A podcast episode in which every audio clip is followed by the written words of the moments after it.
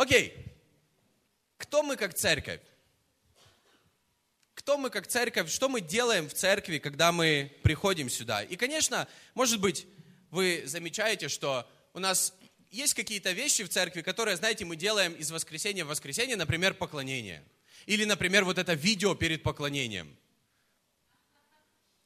Зачем оно? Не, это классное видео. Оно говорит, что скоро будет поклонение. Но у нас есть поклонение, у нас есть, допустим, время, когда мы жертвуем, или у нас есть время проповеди, у нас есть время молитвы, у нас есть время благодарности, у нас есть время, когда мы говорим Евангелие о том, что Иисус, Он любит каждого человека, и Он пришел, и Он пошел на крест ради каждого человека, и у каждого есть возможность примириться с Богом, да? На каждом собрании есть время общения, когда мы можем выпить чашечку кофе или чая после собрания, но ради чего это все и кто мы как церковь. И, знаете, я просто думал на этой неделе э, об этом, и, знаете, мы как церковь, мы, у нас есть какая-то цель, и у нас есть какое-то призвание и предназначение от Бога не просто собираться. Но мы это, когда мы собираемся, это ради чего-то. Например, проповедь, она ради чего-то. Поклонение ради чего-то. Все, что происходит в церкви и среди недели. Например, вот этот курс изучения Библии, я сам его очень жду, это ради чего-то. И я хотел бы сказать, ради чего. На нашем новом сайте, кстати, на нашем новом сайте hillson.com slash Moscow, мы еще над ним работаем. На следующей неделе он будет также переведен полностью на английский язык, потом на немецкий, если есть здесь. На корейский, Ира, если все сделаешь, вообще не вопрос, вообще. Для тебя специально. А, на нашем новом сайте в самом верху есть такая фраза, которая мне очень нравится. Наше сердце и душа, как церкви, посвящены тому, чтобы помогать обычным людям приходить ко всемогущему Богу и строить с Ним живые взаимоотношения. Я верю, это наше, это, это то, кто мы есть, и это то, что нам Бог заповедал, помогать людям строить живые взаимоотношения с Богом. Это то, ради чего проповедь, это то, ради чего мы вместе друг другу служим, это то, ради чего изучение Библии, это то, ради чего коннект-группы, чтобы помогать обычным людям строить взаимоотношения со всемогущим Богом. Кто согласен? Потому что, когда ты приходишь в церковь, и ты не, не начинаешь эти взаимоотношения с Богом, может быть, со временем, то со временем, еще со временем, ты просто перестанешь быть церкви.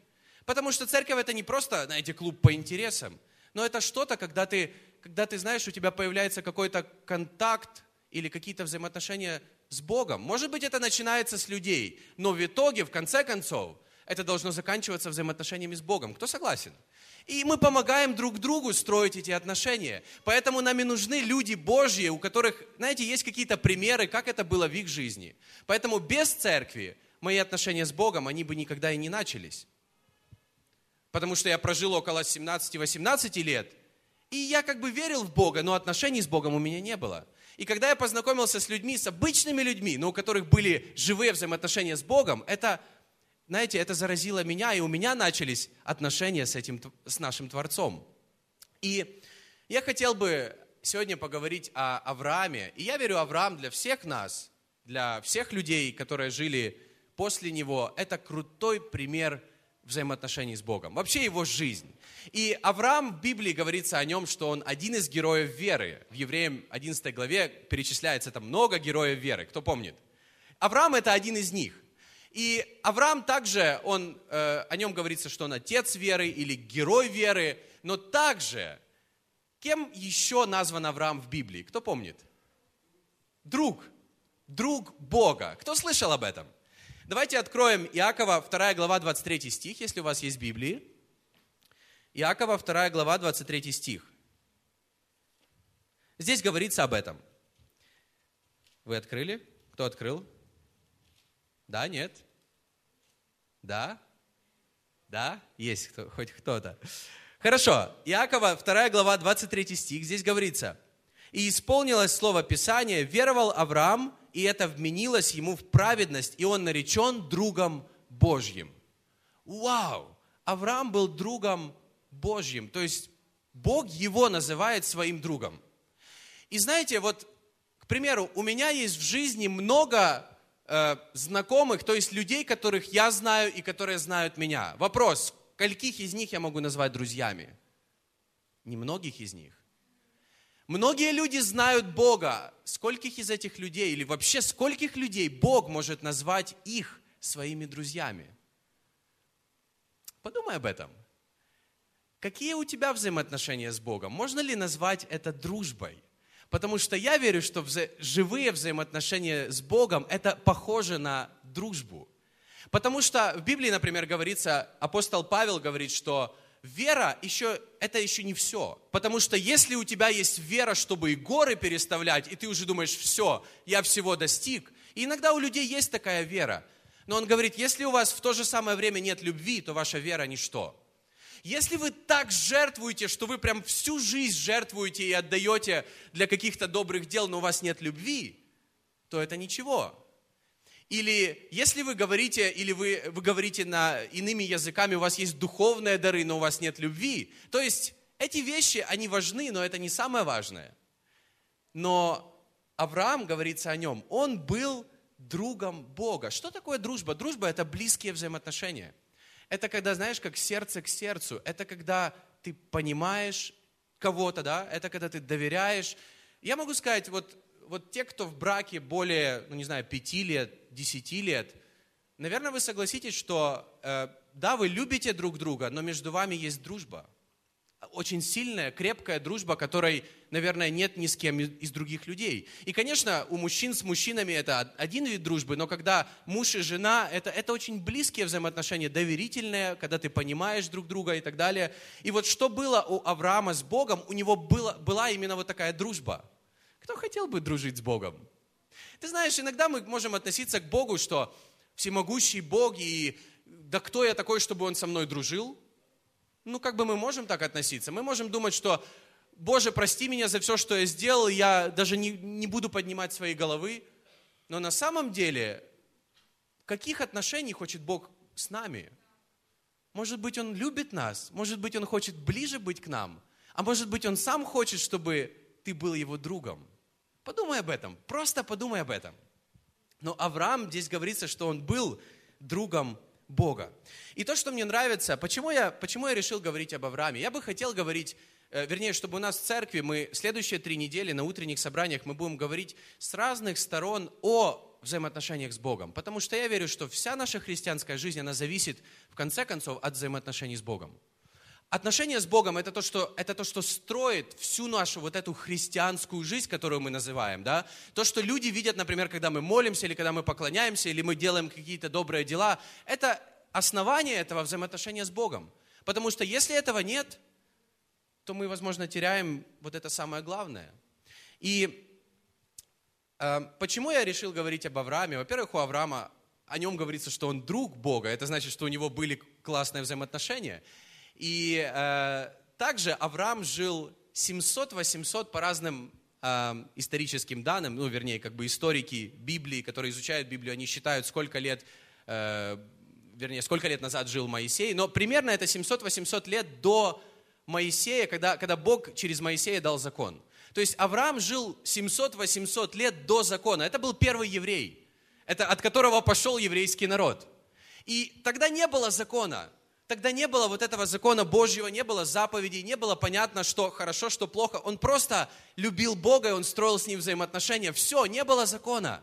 И это то, что мне нравится в Аврааме. Потому что если мы, читая всю Библию, и мы смотрим, когда пришел Иисус, ты знаешь, Иисус не так сильно фокусировался на том, что э, отношения с Богом помогают строить закон. Десять заповедей. Потому что люди могут исполнять 10 заповедей, люди могут молиться, люди могут читать Библию, но не иметь взаимоотношений с Богом.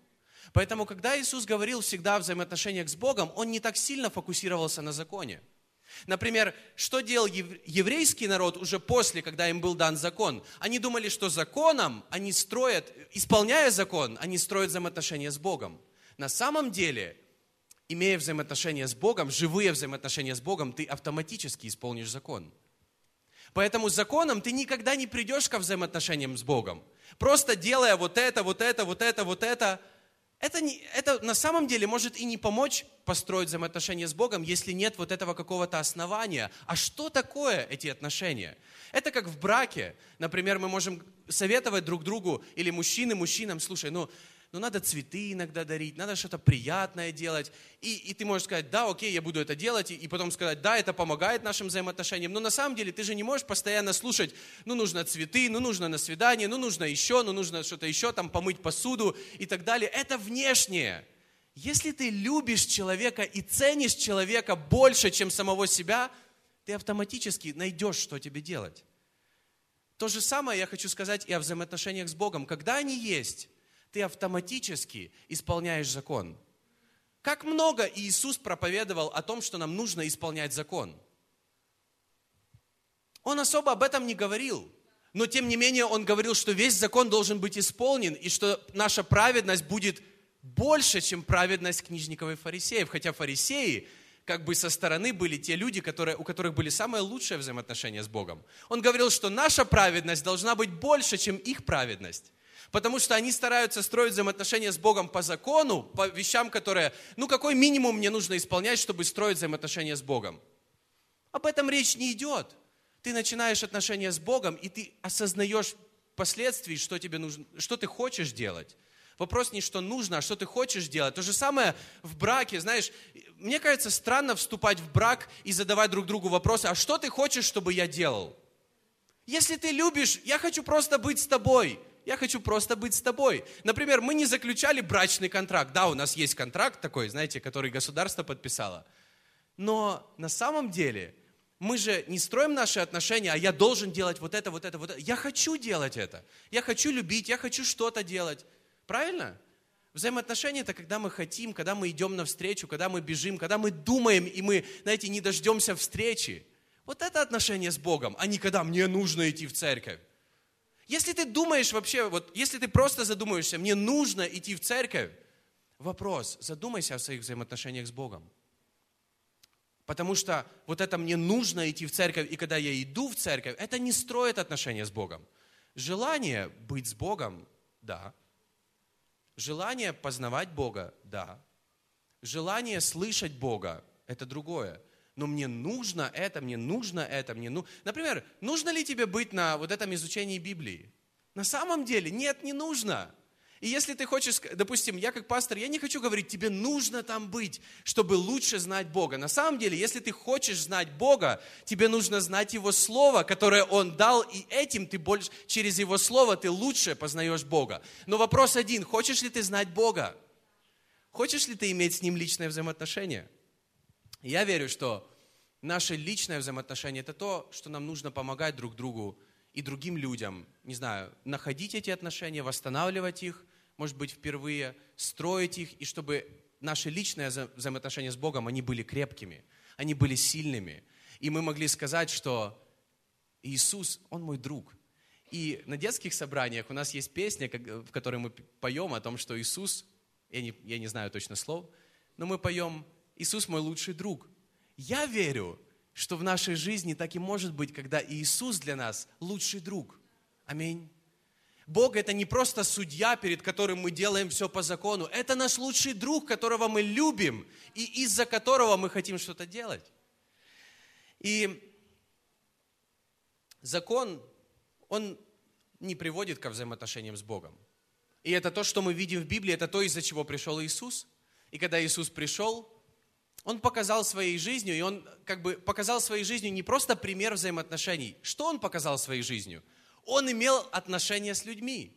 Он не так сидел, знаете, он пришел, он зашел в храм, он сел там на каком-то кресле и просто говорил, делайте, приходите и делайте, исполняйте 10 заповедей, и тогда у вас будет классное взаимоотношение со мной. Нет, он просто бежал к людям и строил с ними взаимоотношения.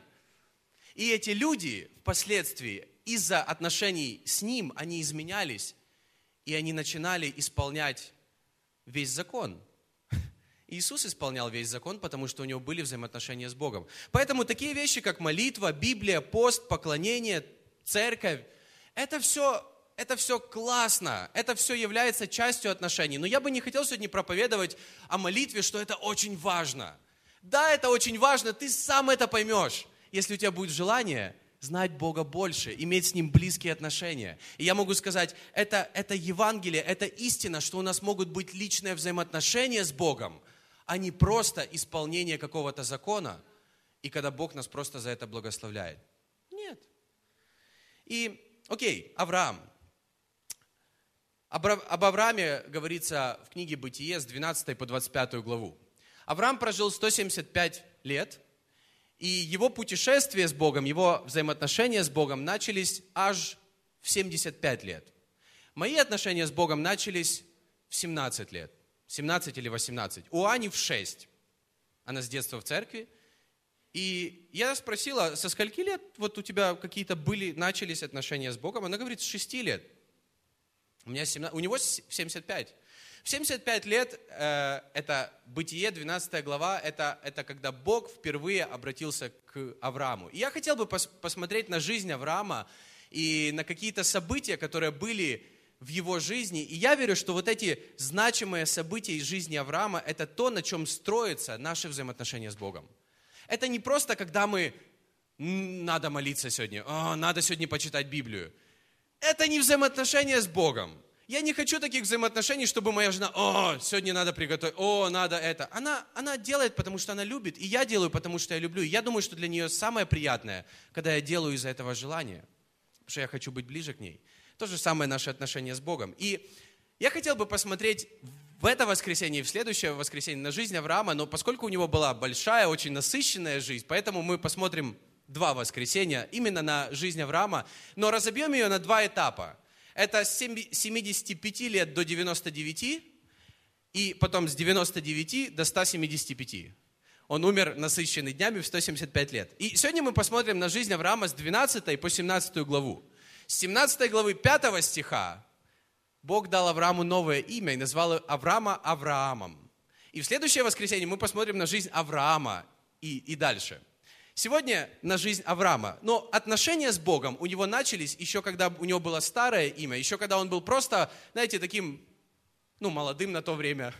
Молодым парнем, 75 лет, жизнь впереди, детей нет, животные, ну, животные у него были домашние, там, племянники и так далее. И Бог к нему обратился, и об этом мы читаем в Бытие 12 главе с 1 по 5 стих. И мы могли бы открыть все вместе, если у вас нет Библии, можете следить на экране. Бытие, 12 глава, с 1 по 5 стих. «И сказал Господь Аврааму, пойди из земли твоей, от родства твоего, из дома отца твоего, в землю, которую я укажу тебе, и я произведу от тебя великий народ, и благословлю тебя, и возвеличу имя твое, и будешь ты в благословении. И благословлю благословляющих тебя, и злословящих тебя прокляну, и благословятся в тебе все племена земные. И пошел Авраам, как сказал ему Господь, и с ним пошел Лот, Авраам был 75 лет, когда вышел из Харана. И взял Авраам с собой Сару, жену свою, Лота, сына брата своего, и все, и все имение, которое они приобрели, и всех людей, которых они имели в Харане, и вышли, чтобы идти в землю ханаанскую, и пришли в землю ханаанскую. Здесь говорится начало, когда Бог обратился к Аврааму, и когда он просто послушался и сделал то, что он ему сказал. Но я хочу сказать, наши взаимоотношения с Богом, они всегда начинаются с призыва они всегда начинаются с того, когда Иисус нам лично обращается или где-то в сердце стучится и говорит, следуй за мной. Что было, когда Иисус пришел, э, как бы пришел и начал служить людям? Он ходил по городам, он сильно не задерживался, он ходил по городам и говорил, следуй за мной, следуй за мной. И те люди, которые следовали за ним, толпы народу следовали. И те, которые следовали за ним, у них появлялись взаимоотношения с Богом. Я верю, что это неотъемлемая часть взаимоотношений, когда у каждого из нас есть какой-то призыв, и мы отвечаем на этот призыв и следуем за Богом, следуем за Иисусом. Потому что если смотреть на жизнь израильского народа, когда они были в рабстве в Египте, Бог призвал их ко взаимоотношениям, но Он сказал, выйдите из рабства идите в землю обетованную. То же самое он говорит каждому из нас, когда он хочет начать с нами отношения. Тебе нужно как бы выйти из той жизни, которой ты жил, тебе нужно выйти из этой жизни, там, где ты живешь во грехе, потому что я для тебя имею что-то лучшее. У меня для тебя небеса, у меня для тебя жизнь и отношения со мной. Но тебе нужно выйти из того места, где ты сейчас сидишь. И поэтому мы говорим, что у каждого из нас, у каждого из нас есть какой-то следующий шаг с Богом. Какой твой следующий шаг? Делаешь ли ты свой следующий шаг? Потому что если мы не делаем свои шаги в этом путешествии с Богом, в этом путешествии с Иисусом, то на самом деле мы можем просто сидеть и исполнять закон. Это то, что делали фарисеи. Они сидели и исполняли закон. А те, кто следовали за ним, делали свой следующий шаг, который, знаешь, Он обратился к Аврааму, и он сказал, выйди из земли твоей, выйди из того, вот ты жил здесь, уходи оттуда, и я тебя поведу туда, куда я хочу тебя привести. Это то, в чем и заключаются, это, это то, как начинаются любые взаимоотношения с Богом. Когда Бог тебе говорит, я хочу тебя, я хочу, вот, чтобы та жизнь, которая у тебя была, повести тебя к другой жизни. Повести тебя к другой жизни. Возможно, ты, ты уже 10 лет с Богом или 20 лет с Богом, и все равно, ты знаешь, в нашей жизни есть вот эти моменты, когда у нас есть какой-то наш следующий шаг. Какой твой следующий шаг? Делаешь ли ты этот следующий шаг? Потому что эти шаги – это и есть наши взаимоотношения с Богом. И те люди, которые продолжали за Ним следовать, за Иисусом, продолжали следовать за Иисусом, продолжали, многие люди отходили, и у них терялись эти отношения с Иисусом. Телефона тогда не было, в социальных сетях Иисуса не было. Перестали следовать, нет взаимоотношений. Но когда мы продолжаем за Ним идти, у нас есть вот эти отношения. Поэтому самое начало, когда, самое начало, это когда Бог говорит, выйди из, того, из той жизни, которая, которая жизнь во грехе. Я помогу тебе, но тебе нужно, грубо говоря, развернуться и пойти в другую сторону. Может быть, ты шел, и это не значит, что нам нужно поменять работу, или нам нужно поменять жилье, или, или перестать учиться в университете. Вопрос не в этом – Бог, Он к каждому из нас обращается. У меня вопрос. Есть ли у тебя взаимоотношения с Богом? Или были ли когда-нибудь? Говорил ли к тебе когда-нибудь что-то Бог? Призывал ли Он тебя к чему-то, чтобы ты куда-то начал идти или, или куда-то сдвинулся? Потому что я верю, что отношения с Богом – это путешествие. Это не когда ты сидишь на месте. Потому что Иисус куда-то идет, а мы за Ним следуем. Второй значимый момент, который был в жизни э, Авраама, это Бытие 14 глава, это через две главы. Бытие 12 и 13 глава, она о том, когда Авраам просто послушался и пошел за Богом. Просто послушался и пошел за Ним. Второй момент, это уже Бытие 14 глава, когда Авраам отдал десятину. Это вообще, это первое упоминание не о, пожертв, не о жертвах, но это первое упоминание о десятине в Библии, и это в жизни Авраама. И я хочу напомнить, это 700-800 лет до закона. Тогда не было закона, но он это сделал. И давайте прочитаем, как это было. 14 глава, с 18 по 21 стих. «И Мельхиседек, царь Салимский, вынес хлеб и вино. Он был священник Бога Всевышнего и благословил его, и сказал, «Благословен Авраам от Бога Всевышнего, владыки неба и земли, и благословен Бог Всевышний, который предал врагов твоих в руки твои. Авраам дал ему десятую часть из всего. И ты знаешь, здесь говорится о десятине, но также говорится об этом Мельхиседеке. И в Новом Завете очень четко говорится, что Мельхиседек, вот этот вот, вот этот священник, в тот момент это был, знаете, единственный какой-то священник Бога Всевышнего, который вынес хлеб и вино. Вопрос, кто этот Мельхиседек? Чей это образ? Кто это вышел навстречу Авраама? Кто вышел с хлебом и с вином? В Новом Завете мы видим Иисуса, который приходит к ученикам с хлебом и с вином и говорит, вот Новый Завет. Вот оно. Но и Авраам, он, он вышел к нему, он благословил Авраама. Он не благословил его за то, что он отдал десятину. Нет. Он благословил. Иисус любит нас не за то, что мы отдаем какие-то десятины или пожертвования. Нет. Он нас любит, когда мы еще совершенно не думаем о Нем и когда мы еще далеко от Него. Он нас любит уже тогда. Он пролил свою кровь, и Он, он отдал свою жизнь за нас, еще когда мы совершенно были далеко-далеко от Него. Это то, что говорится в Библии. Он любит нас, Он приходит к нам с этим хлебом и вином еще до того, как мы начинаем любить Его. Но то, что произошло далее, вот эта десятина, на самом деле десятина это не просто десятая часть, это первая и самая лучшая. И это то, что сделал Авраам, он поставил Бога на первое место в своей жизни. Вопрос, можем ли мы строить взаимоотношения с Богом, не ставя Бога на первое место во всех сферах своей жизни? И я верю, это то, это, это то необходимое, что помогает нам строить взаимоотношения с Богом. Да, можно говорить о молитве, да, можно говорить о изучении Библии или о жертвах каких-то, но даже говоря о десятине, это поставить Бога на первое место в своей жизни. Я верю, это, это то, что, это то, без чего не получатся взаимоотношения с Богом. Настоящие, живые, пока мы не поставим Его на первое место в своей жизни. Поставь Иисуса на первое место в своей жизни, и ты увидишь, как, как вся жизнь начнет изменяться – Некоторые люди даже до сих пор в церквях отдают десятины по закону. Потому что они читают в Библии закон, им нравится благословение и так далее, они отдают по закону.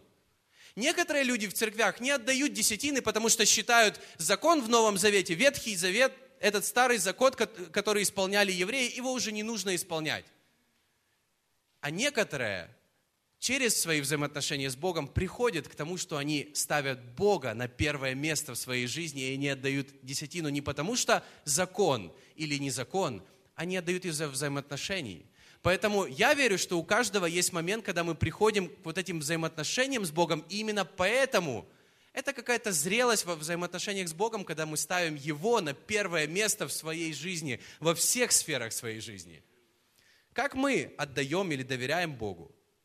И я уверен, что взаимоотношения с Богом, они не строятся на законе. Они никогда не строятся на том, что ты должен делать.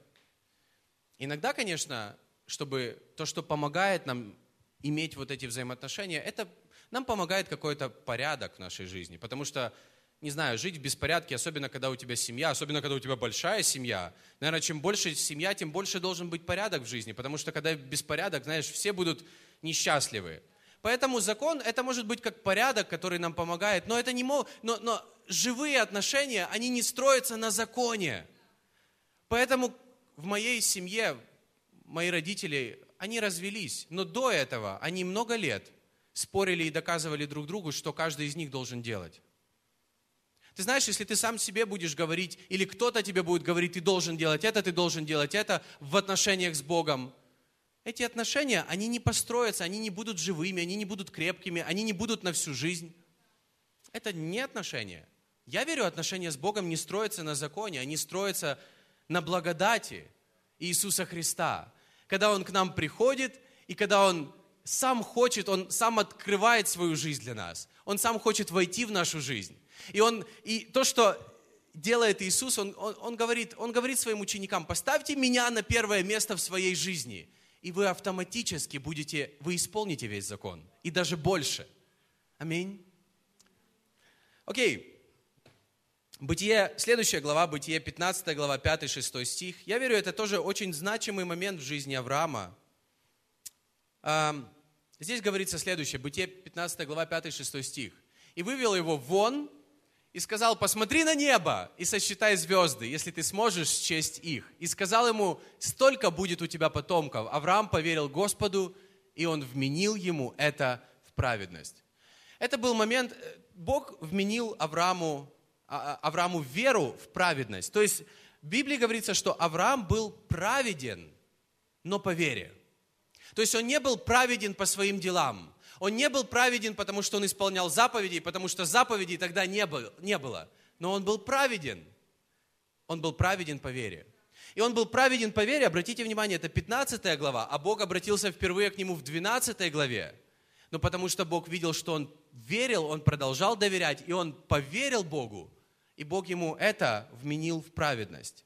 То есть наша праведность, она не по делам. Наша, наши взаимоотношения с Богом, они не становятся лучше из-за наших дел.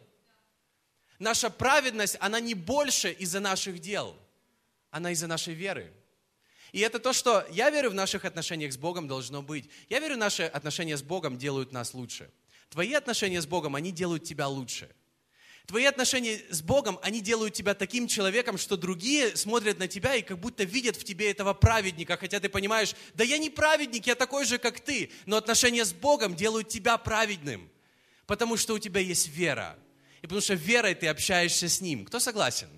И несколько стихов, 2 Тимофею, 1 глава, 9 стих, здесь говорится, «Спасшего нас и призвавшего званием святым, не по делам нашим, он говорит, что мы святые. Ты становишься святым через отношения с Богом, не по своим делам, а по вере. Но по своему изволению и благодати, данной нам во Христе Иисусе прежде вековых времен. То есть Бог приготовил для нас вот эту святость прежде вековых времен. Это просто когда мы одеваем ее как одежду. Это не та одежда, которую мы сами себе готовим, это та одежда, которую нам дарит Иисус. Это та одежда, которую мы одеваем по благодати, по вере, что Бог любит нас, что Бог приготовил ее для нас. Тот размер, который нужно. Потому что Он знает нас. И иногда мы говорим, что вера без дел мертва. И мы понимаем это, что вера без дел мертва.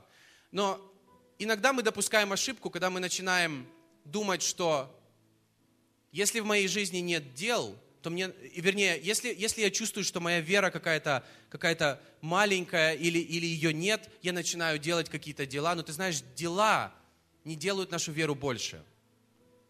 Потому что мы можем делать много разных дел, но если в этом нет веры, то в этом тоже нет смысла. В Библии говорится, что вера без дел мертва. Это означает, что вера движет нас к делам. И если у нас нет каких-то добрых дел в жизни, не значит, что пора бежать и делать просто добрые дела, а, а задуматься, есть ли вера в моей жизни? Если вера, что Бог хочет что-то через меня делать, если вера в моей жизни, что Бог любит меня, если вера в моей жизни, что Иисус умер за меня, все начинается с веры. Я, я верю, что вера это как, знаешь, это как основание, это как топливо для наших дел. Это как топливо в твоем автомобиле. Если он едет, значит есть топливо. Если он перестал ехать, то не нужно из него дальше выжимать, заводить, пытаться. Возможно, закончилось вот это топливо. И если у нас нет дел, нам нужна вера, друзья. Не дела рождают веру, а вера, она предшествует делам. Поэтому вера без дел мертва. Конечно, мертва. Конечно, мертва, потому что они неразлучны. Потому что когда есть вера, сопутствуют дела. Сопутствуют дела. Это не значит, что вера у меня есть вера, но пора начать делать дела. Если есть вера, будут дела. Это то, что говорится в Библии. Римлянам 11 глава 6 стих говорится, но если по благодати, то не по делам, иначе благодать не была бы уже благодатью. А если по делам, то уже не благодать, иначе дело не есть уже дело. Павел говорит, что если мы спасены по благодати, то это автоматически не по делам, по вере мы принимаем эту благодать, мы принимаем... Что такое благодать? Это Божий подарок. Это Его любовь к каждому из нас. Его подарок заключается в следующем, что через Иисуса Христа Он хочет восстановить и иметь личное взаимоотношение с каждым из нас. Вот это Его подарок. Раньше люди думали, что нам нужно исполнять 10 заповедей, и это, знаешь, как пароль для того, чтобы открыть взаимоотношения с Богом. На самом деле никто не смог таким образом прийти к этим взаимоотношениям но по благодати мы можем. И дела не сопутствуют тому, чтобы начать взаимоотношения с Богом. Ты можешь начать их прямо сегодня. Если ты поверишь, что Иисус, Он близко, что Он рядом, что Он хочет иметь эти взаимоотношения. А через отношения у тебя появятся дела. И последнее, последний, еще один момент в жизни Авраама. Это был в 99 лет. Это описано в э, Бытие 17 главе когда Бог дал новое имя Аврааму. И я хотел бы на этом тоже остановиться буквально на пару минут, и я хочу попросить команду выйти на сцену. Авраам, которого переименовал Бог в Авраама. Ну, добавил одну букву А. Зачем он это сделал? Я верю, у каждого из нас есть вот эти все этапы, включая вот этот. Включая вот этот. И ты задумаешься, а мне нравится мое имя. Мне нравится мое имя, меня зовут Сережа все нормально. Я не хочу быть Сережа. Или, ладно. Ну хорошо, я поговорю о себе. Меня зовут Вадик. Я думал, что со временем я буду Вадик. Но суть не в этом. Я верю, у каждого из нас есть все вот эти этапы, если у нас есть взаимоотношения с Богом. У каждого из нас есть вот этот призыв, когда Бог говорит, следуй за мной следуй за мной, я хочу иметь с тобой взаимоотношения, я покажу, что я приготовил для тебя. Второй момент, когда мы ставим Бога на первое место в своей жизни, это наше решение, это наше желание.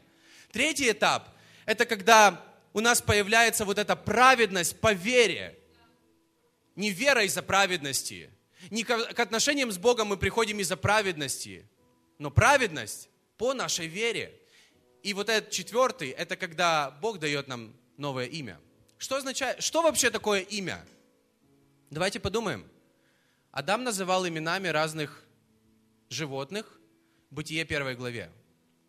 По сути, когда он давал имена, он давал значение этим животным. Он говорил, то есть, например, если ты телефон, то ты звонишь. Если ты Библия, то тебя читают. Если ты листочек, то на тебе пишут, ты белого цвета. Если ты колонка, то ты играешь. Если ты чайник, то ты кипятишь воду. Если ты утюг, то ты гладишь. Имя обозначает сущность, суть.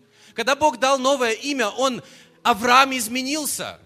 Он дал ему новое имя не в 12 главе, а в 17 главе. Через 24 года, как он призвал его. То есть из-за того, что у Авраама были взаимоотношения с Богом, он, с Богом он изменился, и он говорит, и он говорит, Бытие 17 глава, говорится, я, вот завет мой с тобою. Ты будешь отцом множества народов, и не будешь ты больше называться Авраамом, но будет тебе имя Авраам, ибо я сделаю тебя отцом множества народов и весьма-весьма расположу тебя, и произведу от тебя народы и цари, и произойдут от тебя, и поставлю завет мой между тобою, между мною и тобой, между потомками твоими после тебя в роды их завет вечный в том, что я буду Богом твоим и потомков твоих после тебя. Ты знаешь, он говорит, я сделаю тебя отцом множества народов. Имя Авраам, вот это одна буква, имя Авраама обозначает, кто знает что? Отец высокий. Хотя он не был еще тогда отцом, но его имя обозначало отец высокий, знаешь, хороший отец, классный отец. И вот это Авраам обозначало отец многих народов. Изменилась его сущность. Он хотел одного сына. Бог ему сказал, ты будешь иметь сына, но через этого сына у тебя, ты, у тебя будет потомков столько, сколько звезд на небе, сколько песка на земле. Я, я хочу сделать в твоей жизни гораздо большее, чем то, что ты ожидал и хотел бы. Я сделаю гораздо большее. И через взаимоотношения с Богом изменилось то, кто был Авраам. Я верю, что через взаимоотношения с Богом ты изменяешься. И вот эти перемены, может быть, они не сразу. Может быть, ты чувствуешь, да, ты начал взаимоотношения с Богом, но сразу вот таких перемен не было. Послушай, продолжай строить взаимоотношения с Богом, и со временем, через какое-то время ты изменишься. И Бог, как будто ты увидишь, что Бог дал тебе новое имя. И, например, когда я только пришел к Богу, я не был пастором. Я никогда не слышал, что мне нужно быть пастором. Это пришло со временем. И для меня это не просто какое-то название, для меня это суть, то, кто есть человек. И слава Богу, в этом доме есть еще другие пасторы, есть еще другие ребята, может быть, молодые мужчины и женщины, которые, знаете, в них видно, что у них уже есть вот это то, что Бог в них делает. И может быть, ты никогда себя не видел кем-то, но в Боге ты являешься им.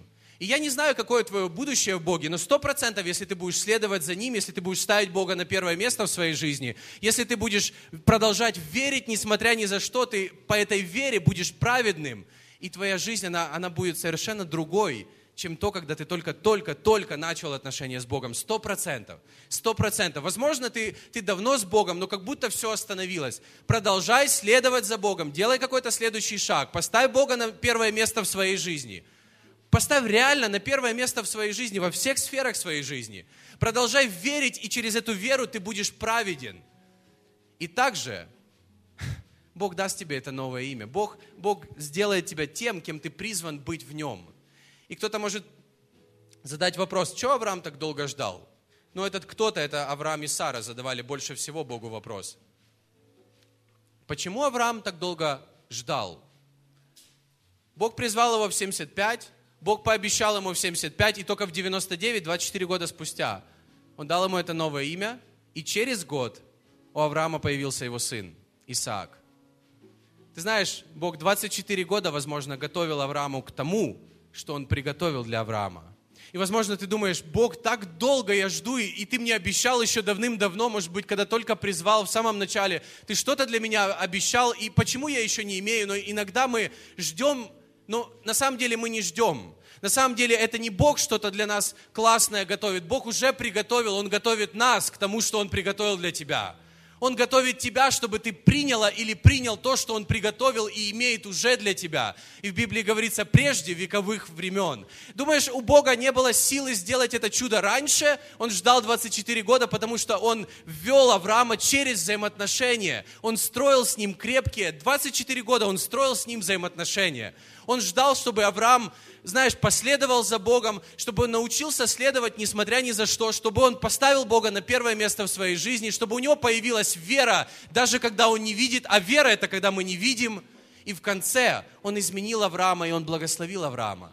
Я верю в наших взаимоотношениях с Богом также. Поэтому, если ты ждешь или, или, знаешь, ты идешь через какие-то странные этапы в своей жизни, но ты с Богом, поверь, возможно, Бог тебя готовит к тому, что Он приготовил для тебя.